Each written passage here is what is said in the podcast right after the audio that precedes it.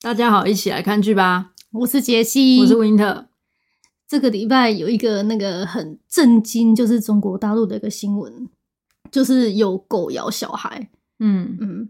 而且发事情是发生在成都，好然后但是我们这些就是在上海生活的，就还是都知道，所以就是几乎我觉得应该是很震惊，就是整个中国大陆了。然后我去，我知我为什么会知道这事情呢？就是其实我有看到，就是卷卷她的这个娘家，就她之前寄养的那个美国人，她 po 她有 po 在朋友圈，嗯，教大家就是现在有养狗一定要就是出门遛的时候一定要上牵绳，哎，叫你就是不可以太大意，因为有时候我们家里的狗如果自己觉得很乖啊，然后有时候想要让它一点自由，不是有时候牵绳会放开吗？对啊，他现在就是跟大家呼吁说，你一定要出门遛的时候是要上牵绳。然后后面我有看到，就是上海又有发布这个规定，好像就是叫你要文明遛狗啦，一定要就是带着牵绳出去。然后所以我也关注到这个新闻的，嗯就这新闻真的是蛮恐怖，就是有一只狗，而且它品种是罗维纳，嗯，就是那种比较，我觉得感觉那种狗好像比较有攻击性比较攻击性强比较强，而且长得比较大只，嗯然后体格是比较壮硕的。嗯，诶、呃在小区里面可能自己遛自己，它可能就是在散步，然后它咬了一个小女孩，就突然就是经那个妈妈讲说，她也不知道为什么，就是要带小孩出去上课还是什么的，那狗突然就是扑冲过来来拖走，就直接去咬了，然后现在已经严重到就送医院的地步了。嗯，还蛮可怕的。然后这个就是这个新闻呐、之后就是后期就是发酵还蛮严重，就开始有人就是对一些比较无辜的那个流浪狗有没有，就是对他们就是进行一些毒打，就是把气发泄在他们，也觉得他们是恶的啊。是凶的还是怎么样？会对人类有什么危害的？就是开始就是很有理由，觉得对他们很残忍这样子。就是做了一些非理性、无差别的攻击啊。对，嗯，其实这种事情，我觉得还蛮常发生在这个这种地方的，就是每次一有什么事，大家就一窝蜂的去做什么事，对，很时常这个样子啊。嗯，然后难怪就是这个礼拜我看到各个，因为我都有 follow 很多就是这种动物相关公众号，哎、对，也开始有在讲这件事情。对，就出外的时候呢，你要怎么牵狗，然后出外的时候必须怎么样怎么样，就是难怪大家就是一直在重申这些规定啊，然后还有很多在探讨说，呃，这个这个这个事情的发生到底是狗的问题，还是人的问题，还是谁的问题？对，对就是有分成两派来讲，一个是小孩派的，一个是狗派的的感觉。哦，就是两边时常都是比较对立的啦，哈。嗯，真的，我也可以理解啦，因为我们一直都是养狗的嘛。那有嗯时候就是带狗出去的时候，我们是觉得我们很注意，但其实上个礼拜我们带卷卷出去的时候，也吓到一个路人。，对，其实有时候我们还是不够注意。诶，怎么讲？同理性的去想一下，就是对方啦，你会觉得说，可能你的狗别人看到，人家会怕啊。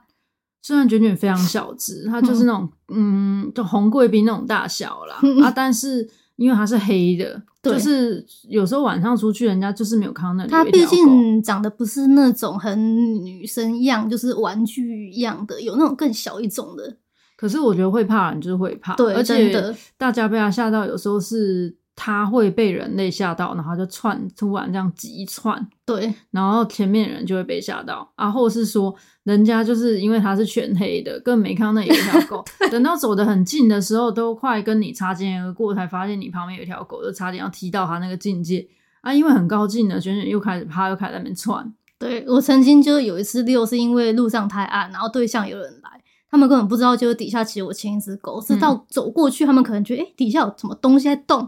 他们就吓到，但他们是还笑，就说以为是老鼠。我觉得大家其实好人、好好善良的人跟狗都是占大多数啦，嗯只是有时候可能像我觉得这个礼拜卷卷吓到别人，我就觉得蛮愧疚的。哎我觉得对应该要我们给他弄一个就是那种会亮的东西啊，或者是说你像你这次给他买那个胸背带有没有？是有夜光可以反光的那种。对，然后又是浅色的，至少有人看到一个东西在地上移动吧。对，以前就是养白真的没有这种感觉，自嗯从养了这种全黑的，真的晚上的时候是它就能见度很低啊。嗯，而且它又比较低，又比较矮，嘿，对，然后我觉得，嗯，只能说大家互相体谅吧，因为养狗，我觉得狗跟孩子都是，嗯嗯，有一些时候跟成年人的这种理解还是有点不太一样的东西。对，对，然后就像小朋友有时候看到卷卷很高兴，会觉得它非常可爱，想冲过来摸它，然后卷卷就会吓到，这种突很突然的举动，通常觉得对狗来讲都是这是个威胁比。较对，他们会比较怕。对，所以说小朋友可能也不懂啊，然后狗也不懂啊，就彼此很容易发生冲突。这时候就需要各位家长就是各自约束好自己的东西。对我这礼拜就是真的把那个卷卷溜出去的时候，我有感觉到，可能其他人也有接收到这个新闻吧，嗯，都会有一种警惕的眼神看着你，就是牵那个狗。然后呢，啊我这么们严重哦会有这种感觉，然后我也会很自觉，就是把它牵成收短一点。其实你有在有在顾边，也会感觉到。就是因为我看到那个有些人遛狗是大只的哦，然后那个狗感觉已经不是很乖的，这主人竟然还没有怎么控制你，就自己也会很怕呀。对，那、的确，就是出去我看到有那种狗，就是一直拖着主人的、，啊对对，就是这样。是，或是说，哦，对你就会觉得主人好像控制不了那个狗，然后那狗如果又很大的话，其实我们还是会觉得有点可怕。对啊，所以就是一种同理心呐、我们也会怕别人的狗会这样突然冲过来、啊。嗯，就是你遛的时候，如果有对象、有人，或是有小孩的话，你跟你就要做狗跟小孩之间的桥梁，可能你要站在他们两个中间，就是去隔挡开，就是比较他们可能会受到一些刺激，会有应急反应啊。嗯，反正我觉得就是大家互相理解啦，然后不要有过激的这种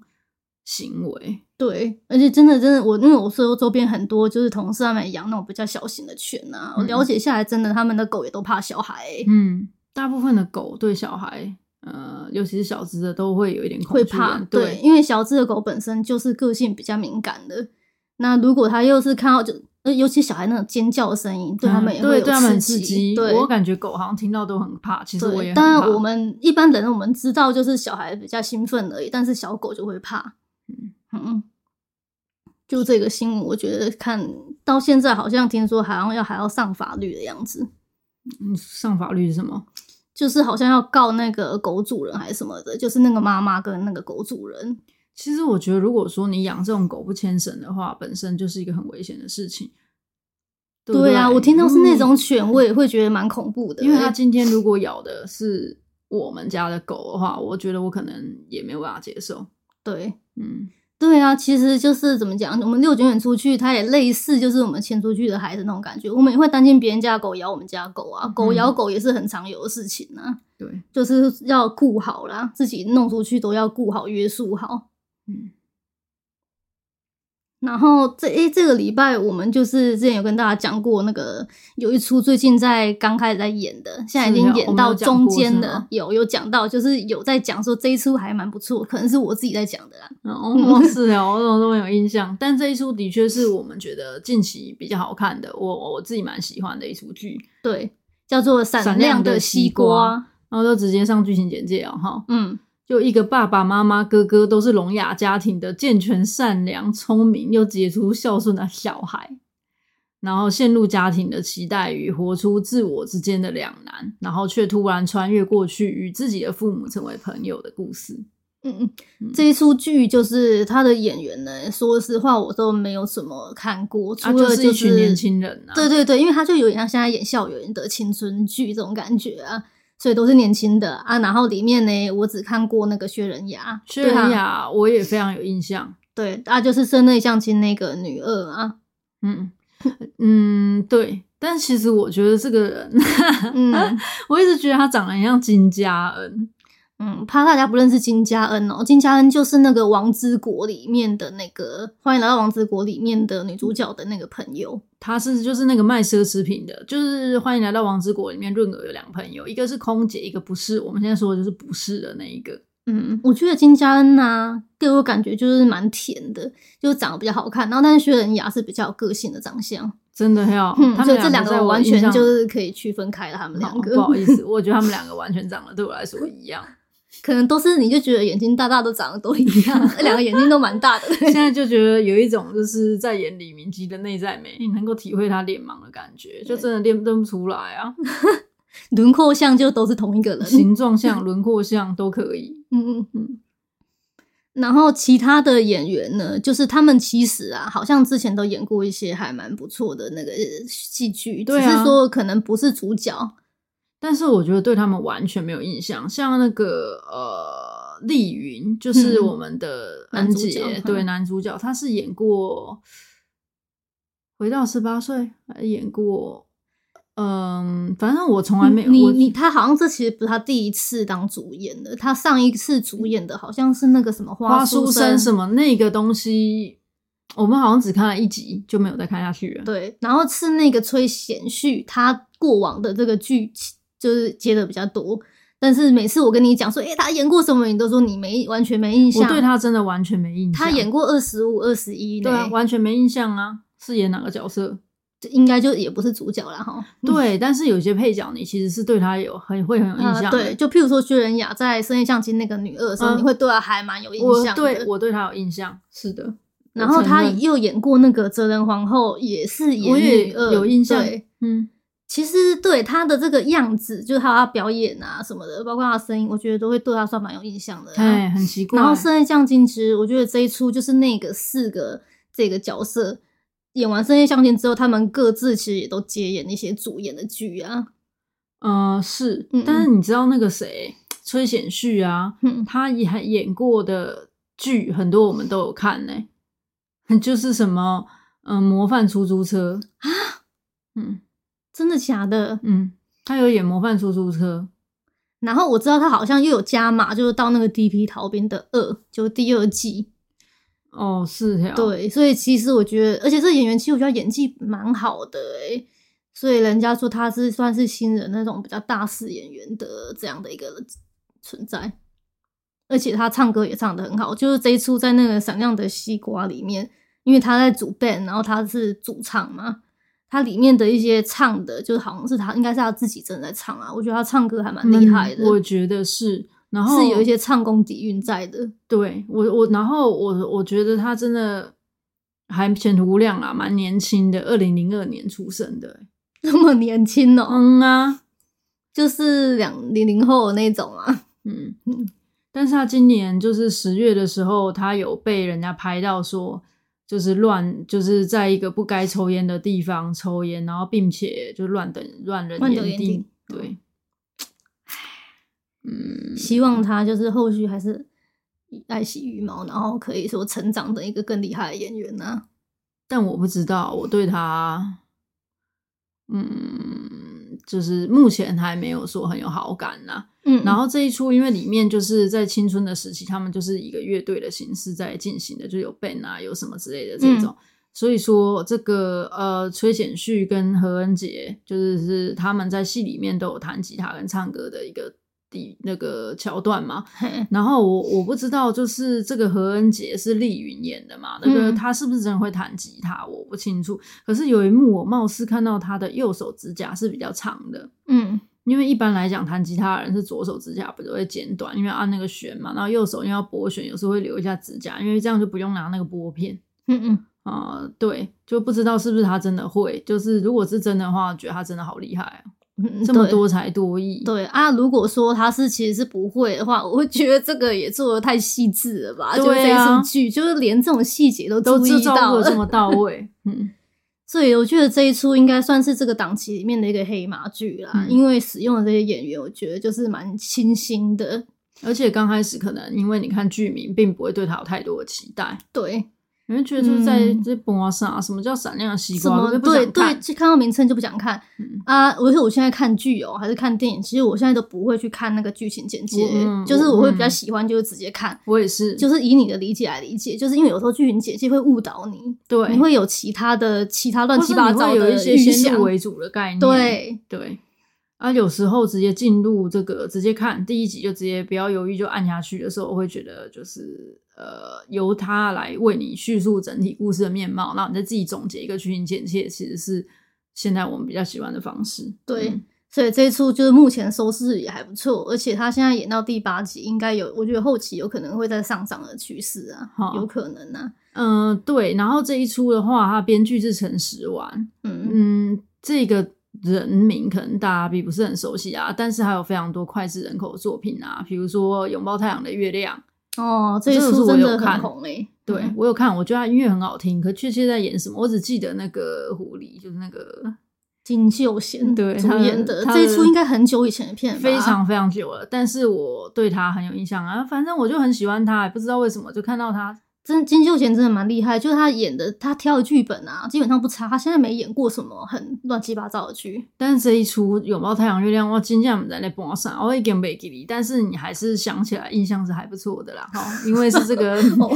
主演的关系吧，可能是。然后我印象中好像不是很开心，但是我也有点忘了。因为就是他那个海报给我的感觉就是有点凄美，所以我那时候觉得应该不会太开心的没看。嗯然后还演了 K，还哦，这编剧还编了那个 Kill Me Heal 嗯 Me，这个我也没池有诚演的这一出那时候也超红，就是我周边的人就都在讲这一出。是也是不开心的嘛。呃，在演就是他好像是有那个演好多个人格吧，嗯，其实就是要找一个很会演的人呐、然后那时候听说想要选角一波三折，但是池诚我觉得他是很适合的，因为他演技，他本来就演技派演员，然后他也有办法就一人分饰好几角，那种演不同人格这样。嗯了解。那这个东西可能之后我有兴趣看一对下啦。嗯然后还他也是芝加哥打自己的编剧，这一出就是大家都一直狂推我说很好看很好看呐啊但是因为你跟我讲说什么我不开心，所以我就不想看。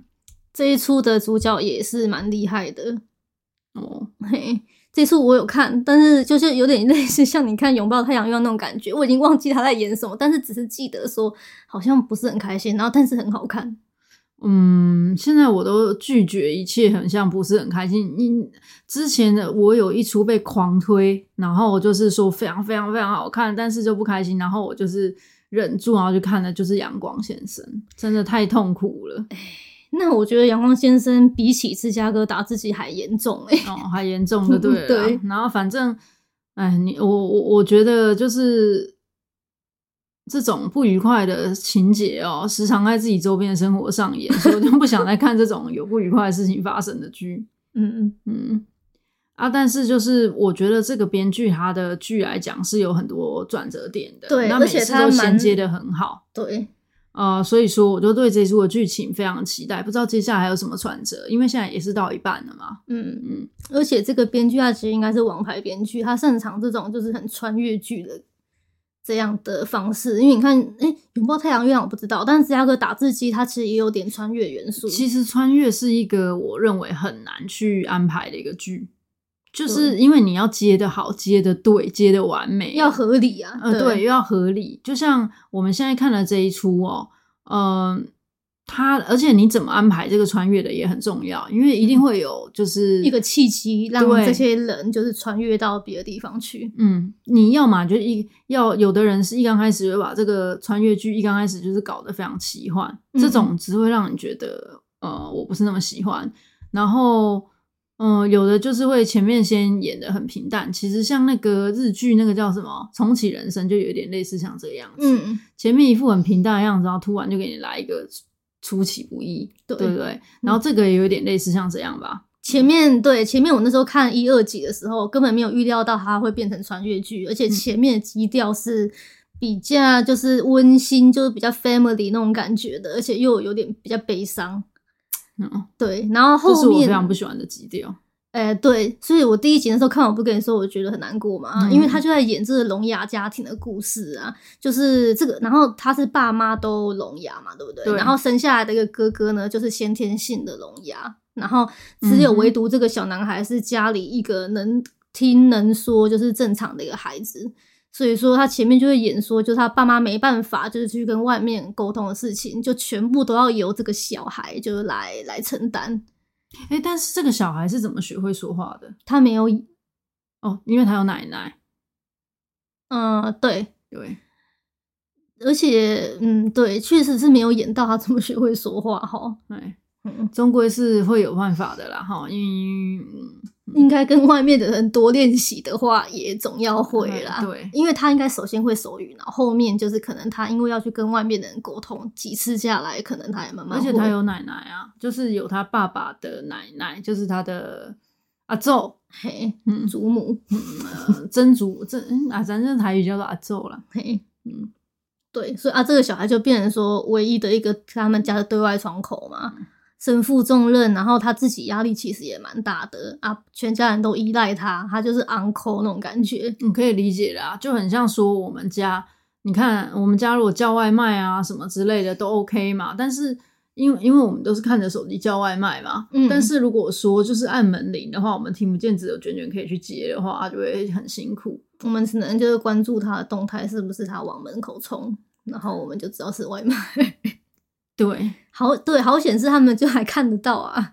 是嗯。然后我觉得这小孩他的成长背景也会让他变得很特别，因为他可以在这种无声的世界里进行无声的沟通。嗯嗯，然后一般的，嗯，你在家里可能都是有很多欢声笑语的，可是，在他们家可能就是不会。对他们家就是无声的家庭，所以他们是用手语在沟通，还有表情啊。嗯，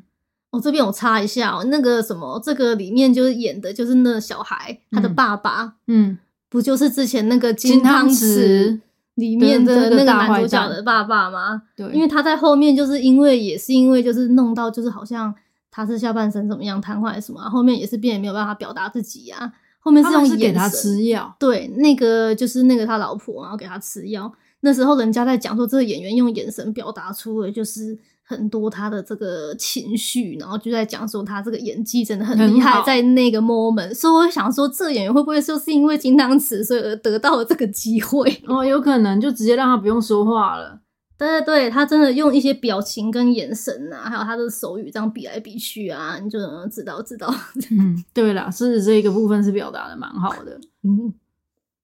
然后他是到第三集才开始，就是开始穿越起来了。嗯然后剧情就终于就是我觉得变得比较缓和一点啦、原本前面有点压抑，然后后面就是开始终于变得青春洋溢又搞笑，然后还甚至有点无厘头。嗯，然后他在这个进入到穿越之后，就回到他爸爸的这个高中时期嘛。嘿，到了一九九五，一九九五对，然后他其实，诶、发现自己穿越之后，就是尽全力的要想要去，因为他爸爸哦，他发现他爸爸其实在高中的时候是一个会说话也听得到的正常人，嗯然后他又想起爸爸跟他讲是发生了一个意外之后才会变聋哑的，嗯所以他就尽全力想要去阻止他父亲的这个变聋哑的意外发生。然后呢，也尽全力的想要让他父母去认识，因为他对爸爸显然那个时候喜欢的是别的女生，哎我觉得对这个男生，这个男主角真的很可爱，就是在这种很容易把这个整个家庭的重担，包含自己的出身，背在自己的身上。哎、对，所以他就一个人很忙啊，他一下子就是寄生在他爸的这个以前小时候的家庭，一下子就寄生到他妈妈那里去，然后开始就是处理他妈妈的那个童年。对，就是要照顾人很多，然后好像都你看演到目前现在，不管是他其实，在原本的这个时间线，就二零二三年的时候，他好不容易要去参加 band 了，嗯嗯，然后却遭到父亲的阻止，然后现在回到一九九五年了。呃，他也刚开始啊，就开始找爸爸、找妈妈，然后一直尽全尽全力的想要去帮助他们两个，始终好还没有去呃，就是 focus 在自己身上，自己想做什么，对不对？嗯嗯，对，就是一个很让人家觉得怎么会这么孝顺的乖孩子，真的，而且他看他爸跟他妈的这个眼神啊，都真很有的是爱、欸很关爱那种感觉，对，所以一度就是还让人家误会说他是不是就是 gay。嗯。然后他回到他呃爸爸的这边啊，就回到他爸爸高中的时候，我们可以看到他父亲在高中的时候，就是有这个崔贤旭演的，嗯，他是一个叫做李灿，嗯很开心的高中生，又嗯热血，然后表演欲望又很强，然后很努力的去追求自己想要的女生啊，嗯然后什么之类的，就是主 band 的啊，然后很活力，你知道吗？很活跃的那一很种阳人光。对，嗯非常阳光、热情的一个少年，你都会觉得说啊，他怎么会从这样变成长大的那样的？对啊，真的落差很大、欸。因为长大后的他就变成一个，嗯、感正觉常起的来父亲，啊、对对对，就是可能他有他的生活压力，嗯嗯然后他也不是说不爱孩子，但是他还是会，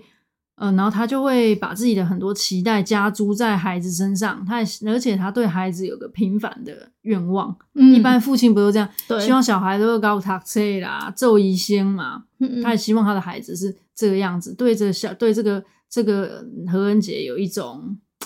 怎么讲世俗的期待，就很不像以前的他自己会变成那个样子。对，以前的他是真的是蛮蛮那个怎么讲，诶、无厘头的那个感觉，想到什么做什么，然后很大胆这样子，想怎么样他觉得都可能，这种样嗯子。就是我觉得在看的时候，这边也是我就是特别有感触的， 嗯，就会觉得说，嗯，看到他们这么青春，然后他一直告一直说他想要把青春过得很闪亮，嗯然后就让我觉得很想念以前的自己，也会觉得说自己怎么是从以前这样变成现在这样，还是我以前就这样？其实也有点想不起来， 我可能要再多加去回忆一下。但是就是那种感觉啊，有没有会会，其实以前当然小时候，像国中，不然就高中，那时候你想想看，其实都是笑的比较多的感觉，就是你会想起有一些很好笑的事情啊。我不好说，我笑比较多。我本来就是走隐喻系列，但是我会想起以前可能做的一些比较大胆的尝试啊，然后种种的事情，现在就是整个很风险趋避，你知道吗？嗯 那可能就是我觉得，嗯，用比较严、又比较比较理性的话来讲，以前就叫做“初生之犊不畏虎”啦，然后现在就叫做 就长牙根啊，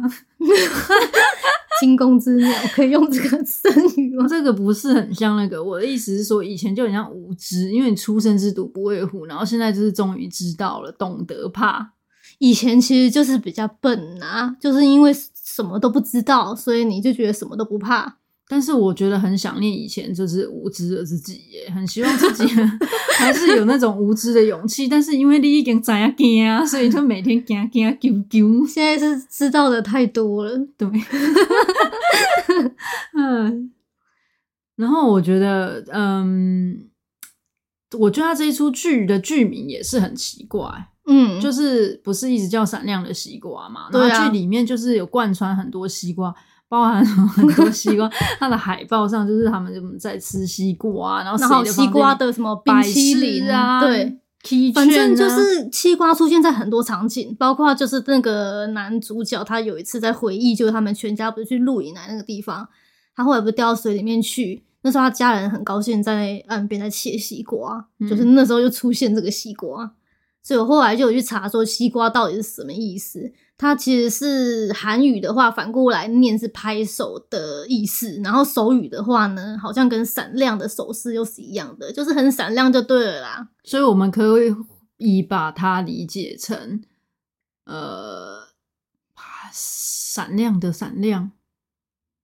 对不对？嗯，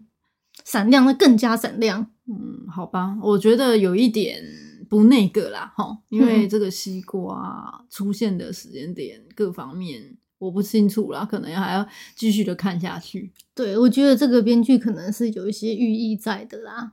嗯，我对相信是，对，但是嗯、我觉得，因为对于这种聋哑人士，他们本来生活在那个就是一个比较无声，而且又比较被人容易忽略的这样的环境，所以哦我自己的理解会觉得说，可能他们都希望，就是不管自己的青春还是未来啊，就是都是可以被人看见的，就是要闪亮着这种感觉。我觉得被你讲的很感人，我也是希望不管是青春自己还是中年或老年的自己，都能够过得很闪亮。对啊，所以我觉得一直都让我感觉有一点点就是小小小的这个哀伤啦，有一点，他这种这一出就是透着一股淡淡哀伤感，就很像那种很强烈热烈的阳光之下，你就会觉得说好像背面就会有个影子那种感觉。加之就是这个编剧他的一些风格性哦，我就很怕这一出会走向一个不是 happy ending 的这种结局。对我我也有点担心。就比那嗯如，说爸爸后之后还是聋了啊，啊甚至没有跟妈妈结婚啊，嗯，对啊然后恩杰就没有出生啊，种种这种恐恐怖的事情发生，就是像在看恐怖片。嗯，对，因为他这出剧我觉得还蛮危险的，因为是穿越这种比较大胆的设计嘛，然后他嗯要穿来穿去，然后要安排合理啊，所以常常这种剧你不觉得到最后就是会烂尾嘛？就大家都会觉得安排到不合理的时候就不高兴。嗯，韩剧本来就很容易烂尾了、嗯哦。那我觉得现在我先做出我认为对它结局的预测，嗯应该说我希望的走向，嗯嗯，就是我希望恩杰就是在回到过去去认识了爸爸妈妈之后，然后会去更了解爸爸妈妈的很多事情，然后从而可以解开他对于就是家庭的这种期待的负担感。嗯然后或者说可以找到跟父母沟通的方法，然后让他可以完成自己想要的东西。嗯嗯然后，并且说他真的成功拯救了爸爸，就他家至少是他跟爸爸不是聋哑的人士，这样也可以分担一些他的负担嘛，对不对？对啊然后再来就是说，他可能在回到这个一九九五年的时候，遇到了这个，诶，也是另外一个穿越的，其实就是那个那个薛仁雅演的这个角色，对，然后跟他有了，也度过了闪亮的青春，然后回到二零二三的时候，他们就是还顺理是成章的就是在一起，嗯，就这也我觉得最最好好的，结局啊。嗯，那到底是怎样？我们就继续看下去。那我们今天就，哎、不是哦，那我要先跟大家讲一下哦，因为你那个 Jesse 准备要去欧美出差了，可能要出两周嘛，对不对？对，有可能，对对对，大概可能是两周的时间吧。哎，反正下礼拜就要开始这样的行程了啦，嗯然后、嗯那反正就是主要讲这个，就是要说可能会停更啦，那就大家密切注意一下我们这个， 如果要停更的话，我在 Facebook 上面跟大家进行一个通知那今天先到这里喽，哦拜拜拜